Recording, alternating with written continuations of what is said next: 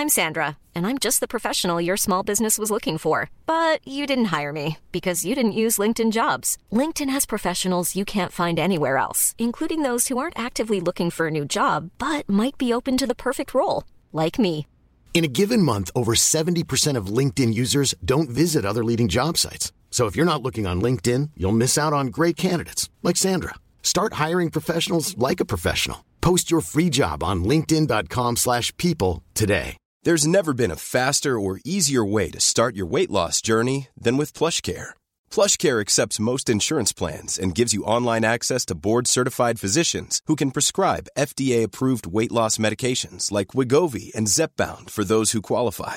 Take charge of your health and speak with a board-certified physician about a weight loss plan that's right for you. Get started today at plushcare.com slash weight loss. That's plushcare.com slash weight loss. plushcare.com slash weight loss. Bonjour, c'est Thibault Lambert et vous écoutez Code Source, le podcast d'actualité du Parisien. On vous l'a annoncé dans les épisodes précédents, après Code Source et Crime Story, le Parisien vous propose, à partir du 14 février, un troisième podcast qui va nous amener aux Jeux Olympiques de Paris 2024, 24 épisodes, ça s'appelle Le Sacre. Chaque mercredi jusqu'au 24 juillet, un ou une médaillée d'or olympique raconte au micro d'Anne-Laure Bonnet son chemin vers le sacre. Retrouverez la bande-annonce du podcast juste après cet épisode de Code Source.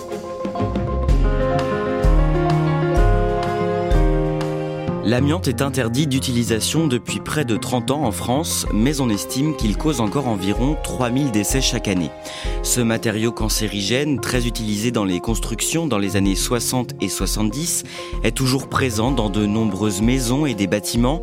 Les travaux de désamiantage ne sont pas toujours effectués dans les règles et les personnes qui ont été trop exposées aux fibres d'amiante sont de plus en plus nombreuses à déclarer des cancers des années plus tard. Le Parisien a publié un dossier sur ce sujet dans son édition du 4 février, un dossier signé Elsa Marie et Frédéric Mouchon, journalistes au service futur du Parisien. Ils nous expliquent dans Code Source pourquoi l'amiante va encore poser problème pendant des années. Elsa Marie, à la fin du mois de janvier, vous entrez en contact avec un homme que nous appellerons Olivier car il souhaite garder l'anonymat. D'abord, parlez-nous un peu de lui. Qui est Olivier? Alors, il a 54 ans, il est originaire euh, de Loire-Atlantique, il est chaudronnier, euh, tuyauteur, soudeur, et il nous raconte que depuis euh, ses 17 ans, en fait, il a travaillé pour les plus gros fleurons de l'industrie française. Il a été embauché par des sociétés de, sous-traitance, puis il a été salarié, et il était chargé de réparer les conduits de raffinerie, des centrales nucléaires, mais aussi les vieux moteurs, des sous-marins et des paquebots. En quelques mots, Olivier a été au cours de sa carrière exposé pendant des décennies à l'amiante et aujourd'hui il n'est pas en bonne santé. Oui, euh, l'amiante l'a rendu malade. Euh, il nous raconte qu'il est euh, très éprouvé physiquement, il souffre d'un cancer des reins. Il me raconte qu'aujourd'hui il n'a plus d'énergie, qu'il ne peut plus faire de sport, il ne peut plus chasser, ni faire de bricolage. Il a même du mal à tondre sa pelouse et au bout de 20 minutes en fait, d'activité, il est obligé de s'arrêter. Vous nous raconterez dans le détail le combat de cet homme dans la dernière partie de ce podcast et comment l'amiante a progressivement détérioré sa santé. Mais d'abord, on va comprendre pourquoi ce matériau est encore un problème aujourd'hui. Un bref rappel, Frédéric Mouchon, c'est quoi l'amiante? Alors l'amiante, c'est un minéral euh, fibreux. Euh, en fait, c'est souvent blanc et euh, ça pourrait ressembler à des des morceaux de, moquette blanche avec des, des fibres apparentes. c'est un minéral qu'on retrouve à l'état naturel dans la croûte terrestre et qui a été longtemps utilisé dans l'industrie parce que ce sont des fibres qui sont résistantes au feu, aux agressions chimiques, au frottement. L'amiante est aussi un très bon isolant et il a l'avantage d'être peu cher. C'est ce qui fait qu'après la Seconde Guerre mondiale, il est très utilisé notamment dans la construction des bâtiments. Oui, euh, ces propriétés donc de résistance au feu, d'isolation, associées au fait que l'extraction de l'amiante euh, coûtait très peu cher, fait que c'est un produit qui a été beaucoup utilisé effectivement dans l'industrie, dans le bâtiment. C'est ce qui explique que l'amiante soit aujourd'hui présent dans la plupart de nos bâtiments, dans nos logements, dans nos écoles, dans nos bureaux, à travers euh, les cloisons, les portes coupe-feu, des faux plafonds, des tuyaux, des dalles de sol, en gros un peu partout. Dès les années 70, Elsa Marie, l'amiante est signalée comme un matériau dangereux. Pourquoi ça? Oui, exactement. En 1977, le Centre international de recherche sur le cancer, qui appartient à l'Organisation mondiale de la santé, l'OMS, classe l'amiante dans la catégorie des cancérogènes. Des mesures sont prises. À cette époque, euh, on décide d'interdire le flocage à l'amiante euh, dans les immeubles d'habitation et aussi la concentration euh, d'amiante à laquelle les salariés peuvent être exposés est réduite. Donc on connaît depuis 50 ans les dangers de l'amiante. Pourtant, Frédéric Mouchon, dans les années qui suivent, il est encore très utilisé. Pourquoi ça? Parce que euh, comme tous les produits qui sont euh, massivement utilisés, qui sont peu chers, euh, ceux qui l'utilisent, il y a une forme de lobby en fait dans, dans le monde de la construction, dans le monde du bâtiment, pour pouvoir l'utiliser le plus longtemps possible. Et même s'il y a des preuves qui commencent à arriver sur sa dangerosité, le but est de l'utiliser massivement et de retarder le plus longtemps possible son interdiction. Au début des années 90, des scandales éclatent, des travailleurs et des travailleuses exposés pendant des années à l'amiante commencent à déclarer des cancers. C'est le cas notamment au campus universitaire de Jussieu à Paris en 1994. Qu'est-ce qu'il se passe en résumé? En fait, à Jussieu, qui est une grande fac parisienne, euh, de l'amiante, il y en avait un peu du sol au plafond. Euh, il y en avait vraiment partout, notamment dans le flocage euh, et dans les faux plafonds. Cette faculté parisienne, elle était devenue l'épicentre de la première grande mobilisation qui dénonçait les intoxications par l'amiante qui avait été utilisée dans la construction de ces bâtiments. Pour une histoire de gros sous, la décontamination des bâtiments de l'université de Jussieu à Paris est toujours impossible. L'amiante intégrée dans la structure des bâtiments pour prévenir d'éventuels incendies est une cause de cancer. Dix cas de maladie ont déjà été déclarés dans l'université, mais l'opération de décontamination coûterait 200 millions de francs.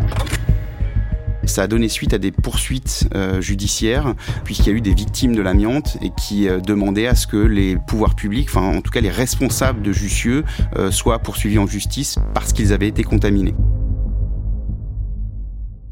Elsa Marie, ça veut dire qu'on peut développer une maladie même des années après avoir manipulé ou inhalé de l'amiante? Oui, exactement. Les cancers liés à l'amiante peuvent se déclarer même 40 ans après. L'amiante, c'est une bombe à retardement. Après ces différents scandales, comment réagissent les pouvoirs publics? Bah, Les pouvoirs publics finissent par euh, décider d'interdire l'amiante euh, en 97. C'est à partir d'aujourd'hui que l'amiante est officiellement interdite en France. D'ici l'an 2000, tous les propriétaires de bâtiments devront les faire examiner et éventuellement effectuer des travaux. Et donc en fait, il est interdit en France à la fois de commercialiser l'amiante et d'en produire. Il faut attendre 2005 pour que l'amiante soit officiellement interdit dans tous les pays de l'Union européenne, mais des milliers, voire des millions de personnes, notamment en France, continuent d'y être exposées à ce moment-là? Oui, des millions de personnes continuent à y être exposées. Euh, déjà parce que euh, de l'amiante, il y en a partout. Vous en avez euh, chez vous, dans les maisons qui sont construites avant les années 70. Il peut y en avoir dans des bureaux, il peut y en avoir dans des bâtiments publics. À l'époque, il n'y a pas encore de, de, mesures strictes pour désamianter. Et si l'amiante se dégrade, vous pouvez continuer à vous contaminer. Il faut ajouter à ça que les bâtiments se dégradent au fil des années, ce qui augmente le risque que l'amiante ne soit pas bien isolé. Il faut donc, dans ces cas-là, le retirer. Qui se charge de faire ces travaux? Alors normalement, il y a aujourd'hui des entreprises spécialisées dans le traitement de l'amiante. Vous les voyez parfois sur certains chantiers, des, chantiers importants.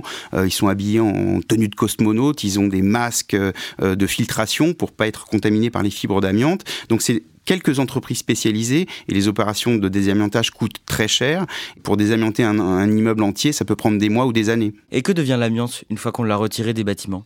Une fois évacué des bâtiments, l'amiante est censé intégrer un circuit très particulier. Aujourd'hui, il y a une dizaine de centres de traitement spécialement dédiés à l'amiante. En gros, l'amiante, vous pouvez pas la retirer de chez vous et aller la mettre euh, dans un centre d'incinération classique ou dans euh, votre déchetterie euh, juste à côté de chez vous. C'est vraiment un protocole très précis et il y a uniquement quelques centres en France qui sont dédiés au traitement de l'amiante. Et Frédéric Mouchon, parfois ces travaux de désamiantage ne sont pas effectués dans les normes. Pour votre article, vous avez recueilli les confidences d'un délégué syndical qui travaille en Bretagne et qui a été témoin de certaines conditions qui, selon lui, sont inacceptables et dangereuses sur les chantiers. Oui, ce salarié travaille dans une entreprise d'armature métallique qui est affiliée à un grand groupe et en fait, il se trouvait qu'ils avaient sur ce site, sur cette usine, une partie des bâtiments qui étaient amiantés. Donc une entreprise, pour le coup, locaux spécialistes dans les désamiantages est venu désamianter. Sauf qu'en fait, ils l'ont fait dans des conditions un peu particulières. Il a fini par euh, écrire à, l'inspection du travail parce qu'il a dû rappeler les règles à l'entreprise qui était intervenue. Il nous raconte que les ouvriers avaient d'abord stocké les gravats contaminés pêle-mêle sur le sol, puis dans une benne sous une bâche qui n'était pas vraiment confinée, et ce, juste à côté du lieu où euh, les salariés faisaient leur pause. Elsa Marie, parfois ce sont les ouvriers et les artisans eux-mêmes qui, sans consigne particulière, décident de ne pas respecter les procédures. Oui, un chauffeur euh, d'une entreprise de travaux publics en région centre a accepté euh, de nous parler. Il a 35 ans, on l'appellera Stéphane. Et il nous dit que sur les gros chantiers de désamiantage, tout le monde est réglo parce que euh, les contrôles sont très nombreux. Mais là où ils se permettent quelques entorses avec la réglementation, eh bien, c'est quand ils font des petits travaux sur les réseaux d'assainissement.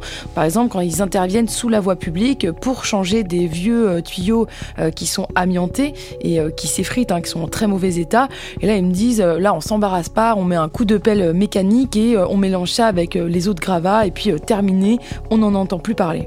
Et cette méthode du pas vu, pas pris, elle semble aussi très répandue chez les artisans. Il y a un couvreur qui, lui, a accepté aussi de nous raconter sa méthode, hein, qui est évidemment discrète mais illégale. Il nous dit qu'aussi, sur les chantiers, il s'embarrasse pas quand il y a de l'amiante. Eh bien, tout simplement, il pile l'amiante, il mélange les débris avec d'autres gravats et il met ça à la déchetterie, ni vu euh, ni connu. Il me dit qu'il a dû le faire une dizaine de fois et que personne ne s'en rend compte. Et ça, c'est une pratique qui comporte des risques Évidemment, les risques sont même énormes pour la santé, car l'amiante, s'il est enfermé, n'est pas dangereux. Mais là, on parle de personnes qui vont manipuler l'amiante, qui vont le piler, l'écraser, ce qui va provoquer de la poussière. Il n'y a rien de pire, parce que lorsqu'on inhale en fait ces fibres d'amiante qui sont euh, invisibles à l'œil nu, elles peuvent se déposer au fond des poumons et provoquer des maladies euh, respiratoires graves, même des années après. Et vous avez entendu parler d'autres combines pour se débarrasser de l'amiante. Oui, Jérôme, dont on a parlé, hein, qui est euh, couvreur, il nous raconte que euh, certains vont euh, enterrer l'amiante. il y a quelques années, par exemple, il a travaillé chez un agriculteur qui avait un magnifique corps de ferme d'une quinzaine de mètres, sauf que la toiture était amiantée et que le devis était bien trop cher. Et donc, l'agriculteur a dit à Jérôme, je m'en occupe, je vais m'en débarrasser. Et il me raconte que depuis son toit, il l'a vu aller dans son champ, euh, creuser un énorme trou et enfouir toute la toiture euh, euh, bah, sous la terre. Enfouir l'amiante, c'est quelque chose malheureusement d'assez commun. Il existe même des trous à amiante. Ce sont des trous qui sont creusés au bord de la route ou en lisière de forêt que les gens du coin connaissent par exemple et ils vont se donner la combine. chacun va bah, déposer l'amiante qui l'embarrasse dans ce trou. Le phénomène est tel que l'ONG écologiste Robin des Bois estime plusieurs milliers de tonnes d'amiante sont encore aujourd'hui mis dans des trous ou abandonnés en bordure de champs chaque année. Et vous l'avez découvert aussi, Frédéric Mouchon, certains ne prennent même pas la peine d'enterrer l'amiante quand ils veulent s'en débarrasser illégalement. Oui, le dernier exemple en date, euh, qu'on a traité d'ailleurs dans le Parisien, c'était fin novembre. Des agents autoroutiers de la SANEF ont découvert un tas de déchets abandonnés le long de l'autoroute A16, près de Ronquerolles, c'est dans le Val d'Oise. Et dans ce tas de déchets, euh, il y avait euh, deux tonnes d'amiante. Et l'entrepreneur qui est venu déposer illégalement ces déchets le long de la route est actuellement poursuivi par la justice. Frédéric Mouchon, que peuvent faire les autorités face à ce phénomène? Alors le problème aujourd'hui, c'est que euh, quand vous avez des déchets d'amiante, à part si vous êtes dans un système organisé, 95% des déchetteries ne vous les accepteront pas les déchets d'amiante. Donc le, les pouvoirs publics ont conscience que c'est un problème et elles ont décidé progressivement d'installer plus de 2500 points de reprise des déchets d'amiante euh, sur le territoire afin que les artisans qui viennent faire des travaux chez vous, par exemple, puissent ensuite venir déposer leurs déchets d'amiante sur ces points de collecte. Revenons-en maintenant aux effets de l'amiante sur la santé. Partir des années 2000-2010, les cas de maladies et les décès liés à l'amiante se sont multipliés. Oui, en 2007, on estimait euh, entre 1 et 2 millions le nombre de travailleurs potentiellement exposés lors d'activités d'entretien ou de maintenance, dont 900 000 dans le secteur du bâtiment. Et aujourd'hui, comme on le disait, on estime que 3 000 personnes meurent chaque année de l'amiante. Et d'ailleurs, l'amiante est aujourd'hui encore la deuxième cause de maladies professionnelles en France. Et ça, ça représente un coût pour la société? Oui, c'est un coût évidemment sanitaire énorme, puisque c'est des cancers qui peuvent se déclarer des années après. Et c'est aussi un coût financier. On estime que l'indemnisation des victimes de l'amiante, qui sont reconnues comme euh, maladies professionnelles, ça coûte à la France entre 1,3 et 1,9 milliards d'euros par an. On en revient au début de cet épisode. Elsa Marie, fin janvier, vous parlez donc avec cet ancien ouvrier, Olivier, qui est en arrêt maladie aujourd'hui. Il vous raconte que les années qui ont suivi l'interdiction de l'amiante, il a continué à y être exposé sans protection. Oui, euh, il réparait euh, les conduits euh, des raffineries, il a travaillé aussi dans les centrales nucléaires, également sur les, vieux moteurs des sous-marins ou des paquebots hein, qui sont gigantesques. Et il me raconte que même après l'interdiction, bah, rien n'avait changé. C'est-à-dire qu'ils enlevaient l'amiante à la main, sans gants, sans protection, alors que ses employeurs ont l'obligation formelle de le protéger. Mais il me dit que finalement, les entreprises de sous-traitance qu'il employait n'en avaient absolument rien à faire. Même quand il posait des questions, il disait, mais attention, là, je, manipule un joint avec de l'amiante ou de la toile d'amiante, euh, c'est problématique. On lui répondait mais non, euh, c'est pas grave du tout. Et on lui faisait comprendre que s'il voulait pas s'exécuter, bah, il avait qu'à prendre la porte. En 2001, Olivier trouve un nouveau travail dans une entreprise dont les locaux ont subi des travaux de désamiantage. Oui, alors il travaille, cette fois-ci, il n'est plus embauché par des sociétés de sous-traitance, il est salarié d'une entreprise mondialement connue, dans laquelle il va rester 23 euh, ans jusqu'en 2022. Il réparait euh, des moteurs dans un atelier désamianté, donc en apparence euh, sans danger, sauf que les ouvriers n'avaient pas nettoyé l'amiante qui restait et Olivier me raconte qu'il restait de la poussière sur toute la, charpente métallique et que dès qu'ils utilisaient le pont roulant pour lever des charges lourdes, eh bien les vibrations de la machine la faisaient tomber sur eux et ils se retrouvaient couverts de poussière d'amiante. Et lorsqu'il disait à ses chefs mais regardez c'est de l'amiante, vous voyez bien, enfin on est couvert de poussière, il leur répondait Mais non, c'est plus dangereux, tout a été fait, c'est désamianté. Et c'est en 2022 que son état de santé commence à se dégrader. Qu'est-ce qui lui arrive? Alors son corps lâche et un scanner révèle la cause de ses quintes de tout. C'est l'amiante. Euh, il a aussi, comme beaucoup de personnes qui ont été exposées à l'amiante, eh bien des plaques pleurales. C'est en fait euh, un tissu fibreux et rigide qui est apparu sur la plèvre, vous savez, cette membrane qui euh, protège en fait les poumons, ce qui lui provoque euh, une gêne respiratoire. Et plus grave encore, il a aussi dû subir euh, une grève de rein puisqu'on lui a diagnostiqué un cancer des reins qui serait probablement lié à l'amiante. Aujourd'hui, cet homme, Olivier, il demande réparation? Oui, quand on discute avec lui, on sent que c'est un homme qui est très affaibli, qui en veut énormément à ses employeurs. Il me dit d'ailleurs qu'il ne leur pardonnera jamais. Et son avocat nous dit qu'ils saisir le tribunal de Nantes pour faute inexcusable, et donc cette affaire ne fait que commencer. Et cet avocat, Maître Ledoux, il voit de plus en plus de plaignants faire appel à lui Il me dit que sur son bureau s'entassent plus de 250 dossiers de fautes inexcusables liés à la mise en danger euh, de salariés. Et euh, il nous dit que ce n'est que la partie émergée de l'iceberg, euh, puisqu'aujourd'hui, nous dit-il, eh bien, on continue à fabriquer des victimes de l'amiante. Frédéric Mouchon, on n'a donc pas fini d'entendre parler de l'amiante dans les années à venir? Non, c'est vraiment euh, le début. Cet avocat que nous avons interrogé nous dit qu'il y en a au moins pour 50 ans. En fait, il faut se rendre compte que les victimes de l'amiante euh, s'accumulent année après année. Selon un rapport du Haut Conseil de la santé publique, le nombre de cancers du poumon mortel dû à ces fibres microscopiques sera d'ici 2050 de l'ordre de 50 000 à 75 000.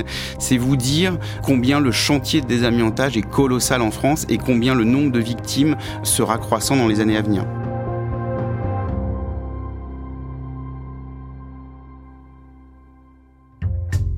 Merci à Elsa Marie et Frédéric Mouchon. Cet épisode de Code Source a été produit par Clara Garnier Amourou et Barbara Gouy, réalisé par Julien Moncouquiole. Si vous aimez Code Source, abonnez-vous sur toutes les plateformes. Si vous aimez les faits divers, ne ratez pas notre podcast Crime Story, une nouvelle affaire racontée chaque samedi. Et abonnez-vous dès maintenant sur toutes les plateformes au nouveau podcast du Parisien, Le Sacre, pour ne pas rater le premier épisode le mercredi 14 février. En attendant, je vous propose donc d'écouter dès maintenant la bande-annonce du Sacre. Bonjour, c'est Anne-Laure Bonnet. Je suis très heureuse de vous présenter Le Sacre, le podcast événement du Parisien qui va vous accompagner jusqu'aux Jeux Olympiques de Paris 2024. À partir du 14 février et jusqu'au 24 juillet, chaque mercredi, un ou une athlète viendra à mon micro nous raconter son parcours jusqu'à la médaille d'or olympique. Dis-moi, j'entends la musique, j'ai envie de danser et tout ça. Comment ça, t'as envie de danser Tu vas nager pour faire euh, un record ou un titre et t'as envie de danser Et donc un jour, j'ai pris un billet d'avion et je me suis pointée à Los Angeles. Quand je suis arrivée à cet entraînement, j'ai tué la séance. Une médaille d'or au jeu, c'est la quête d'une vie le Graal. Dans ces témoignages, les championnes et les champions racontent ce qu'ils ont dû mettre en œuvre pour se construire un mental hors norme et atteindre la première marche du podium olympique.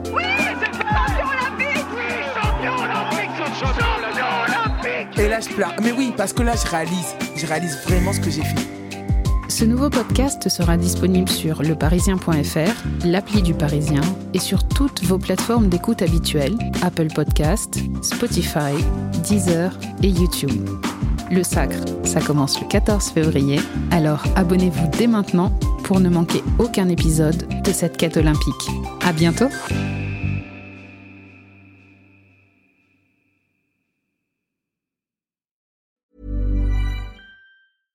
Small details are big surfaces. Tight corners are odd shapes. Flat, rounded, textured, or tall. Whatever your next project, there's a spray paint pattern that's just right. Because Rust new Custom Spray 5 in 1 gives you control with five different spray patterns. So you can tackle nooks, crannies, edges, and curves without worrying about drips, runs, uneven coverage, or anything else. Custom Spray 5 in 1 only from Rust-Oleum. When you make decisions for your company, you look for the no-brainers. And if you have a lot of mailing to do, stamps.com is the ultimate no-brainer. It streamlines your processes to make your business more efficient, which makes you less busy. Mail checks, invoices, legal documents, and everything you need to keep your business running with stamps.com. Seamlessly connect with every major marketplace and shopping cart Schedule package pickups and see your cheapest and fastest shipping options from different carriers with rates up to 89% off USPS and UPS rates. And with the stamps.com mobile app, you can take care of mailing and shipping wherever you are. Make the same no-brainer decision as over 1 million other businesses with stamps.com. Sign up with code program for a 4-week trial plus free postage and a free digital scale. No long-term commitments or contracts. That's stamps.com. Code program.